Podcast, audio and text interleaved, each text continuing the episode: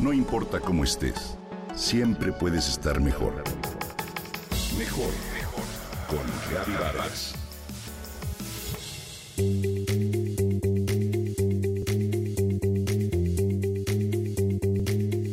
Hoy nos enfrentamos con algo desconocido. La inteligencia artificial. Un superpoder que nosotros mismos hemos creado y que promete o amenaza con desbordarse para rebasarnos. ¿Tiene realmente derechos la inteligencia artificial? ¿Se los hemos dado? Y lo que es más importante, ¿tendrá derecho a la vida? Existe una prueba llamada de Turing, una herramienta de evaluación de la capacidad de una máquina para exhibir un comportamiento tan inteligente que sea similar al de un ser humano. Es más, indistinguible de este. Alan Turing propuso que un ser humano examinara conversaciones en lenguaje natural entre una persona y una máquina diseñada para generar respuestas. El evaluador de esta manera sabría que uno de los participantes en la conversación es una máquina. La inteligencia artificial supera esta prueba y lo hace sin falla alguna. Si alguna vez viste Blade Runner, una película dirigida por Ridley Scott, donde se aborda el tema de la inteligencia artificial y humanos artificiales denominados replicantes, te acordarás que en la cinta ya resultaba complicado distinguir seres humanos de robots. Aunque la emoción era siempre el factor humano que hacía trastabillar a los robots y caer.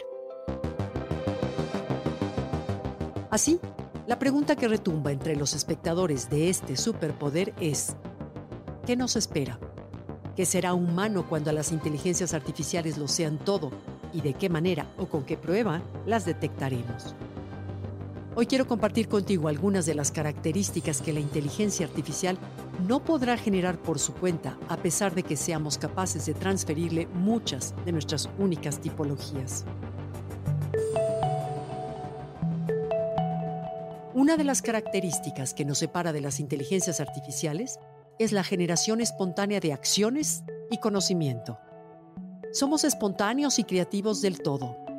Podemos imaginar una idea, una historia, tenemos pensamiento creativo y podemos crear a partir de nuestra propia historia personal, de los nuevos conocimientos y experiencias. Poseemos impulsos y la inteligencia artificial no.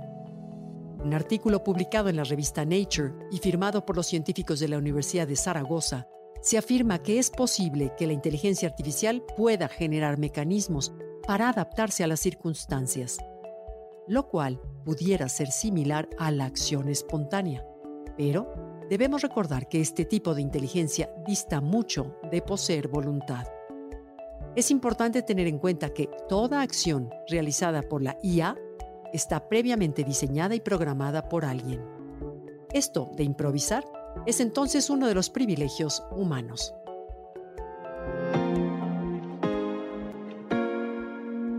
Al carecer de ética moral, la inteligencia artificial carece también de intención, y esta sigue suscrita al programador. En ese sentido, la ética también es otra característica de la cual la inteligencia artificial carece. Se le puede inculcar, por decirlo de alguna manera, pero solo a través de parámetros y reglas establecidas. Nunca será como la ética de un ser humano que sabe qué debe hacer y por qué. Es saber si hacemos bien o no.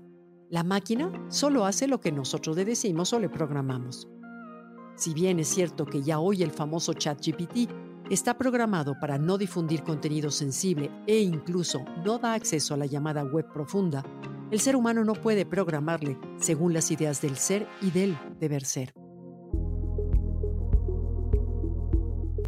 Y por último, las máquinas programadas por los seres humanos no tienen ni remordimientos ni problemas psicológicos.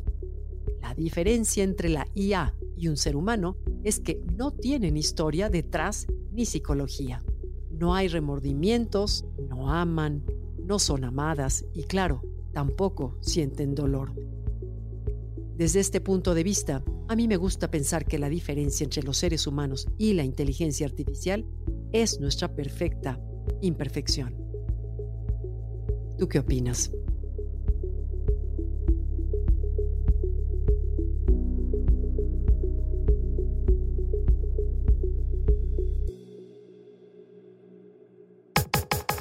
Comenta y comparte a través de Twitter. No importa cómo estés, siempre puedes estar mejor. Mejor, mejor, mejor. Con Gaby Vargas.